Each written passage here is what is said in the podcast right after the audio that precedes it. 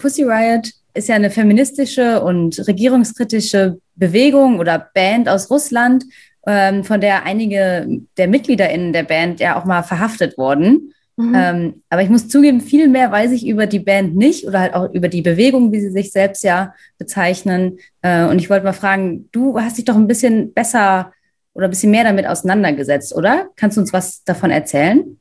Ja, ich habe ein bisschen recherchiert ähm, und ich muss aber doch ein bisschen weiter ausholen, wenn ich die ganze Story von Pussy Riot erzählen will. Äh, und zwar bis zu den russischen Parlamentswahlen im Dezember 2011. Da fanden im ganzen Land Massenproteste statt, bei denen Demonstrierende gegen die Wahlergebnisse protestiert haben. Sie haben nämlich die Wahlergebnisse abgelehnt, bei denen die Partei Einiges Russland, das ist die Partei von Putin, klar gewonnen hatte und die Wahl sei unfair verlaufen, es habe Wahlverfälschung gegeben, so haben einige Leute argumentiert. Und diese Bewegung ist bekannt geworden als Marsch der Millionen.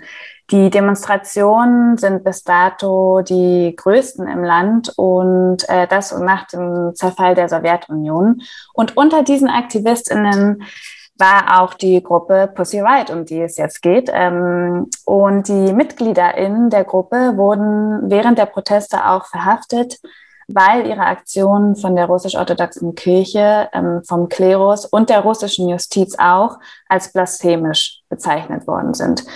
Zwei der drei Angeklagten wurden sogar zur Lagerhaft verurteilt. Okay, krass. Und also was haben die genau gemacht? Und wieso wurde die Aktion als blasphemisch bewertet? Also die bekannteste Aktion von Pussy Riot ist wahrscheinlich ihr Werk Punkgebet. Dafür hat die Gruppe nämlich bewusst Vorgaben der orthodoxen Kirche missachtet und hat viele der Aktionen ähm, auch auf Video aufgenommen. Im Clip dieser Videos äh, vom Punkgebet sieht man zum Beispiel, wie verkleidete Frauen vor einer Ikonostase, das sind diese reliefartigen Wände in der orthodoxen Kirche, äh, tanzen. Und sie nehmen sich den Raum der Kirche, der in der russisch-orthodoxen Kirche eigentlich nur den Männern vorbehalten ist. Ihre Schultern sind nicht bedeckt, ihre Kleidung ist super, super grell und sie übertreten bewusst orthodoxe Verhaltenskodexe für mhm. Frauen explizit. In den Gesten und Bewegungen mischen sie dann Punk und äh, diese Gebetsgesten und auch der Text und die Musik selbst sind äh, dabei eine Art Mischung aus profan und sakralen. Okay, und wie klingt das dann genau?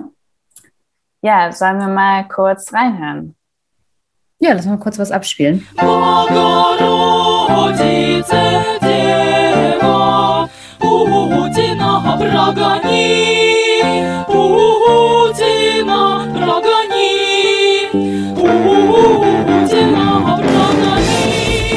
Das war der Anfang vom Punkgebet. Wir hören da, wie ein Frauenchor singt.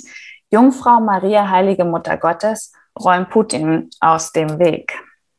Die Melodie ist von Sergei Rachmaninows Ave Maria aus seinem Werk Vespers von 1915. Das Lied ist also kurz vor der Revolution in Russland erschienen.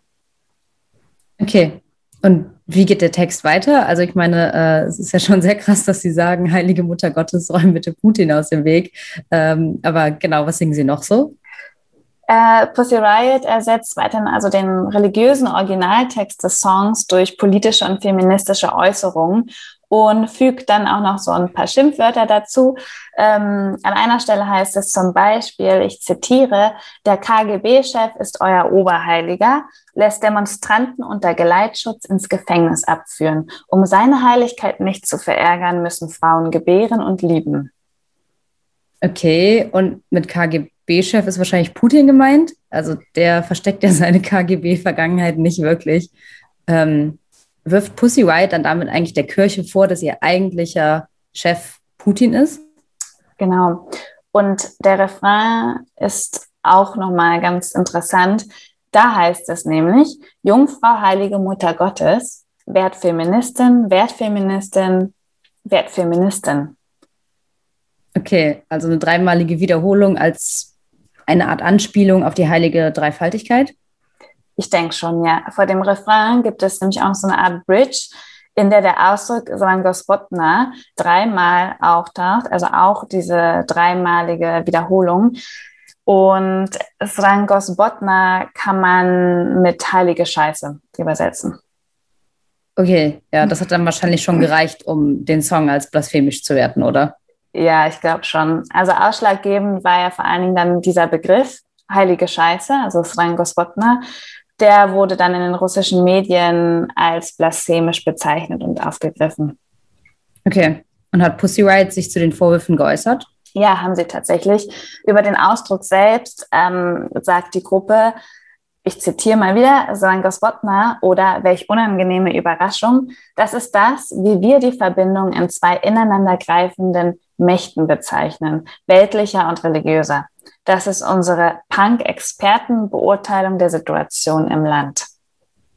Okay, also damit kritisieren Sie dann offensichtlich die Verbindung zwischen Kirche und Staat in Russland. Ja, Sie kritisieren zum Beispiel, dass der Patriarchat der russisch-orthodoxen Kirche der heißt Gunda F., Putin während des Wahlkampfs 2012 Wunder Gottes genannt hat.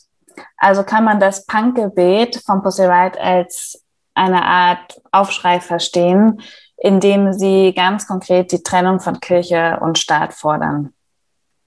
Ja, spannend, wie die Gruppe so zwei Ebenen in ihren Texten vermischt, also so das Kirchliche und das Weltliche.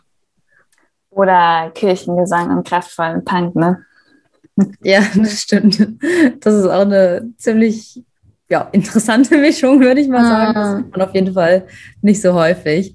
Ähm, wenn ihr euch das auch mal anhören wollt und vielleicht auch euer eigenes Bild von dem Song machen wollt, hört es euch einfach auf YouTube an. Also gebt einfach Punkgebet von Pussy Riot ein und mhm. dann ist es schon das Erste, was kommt.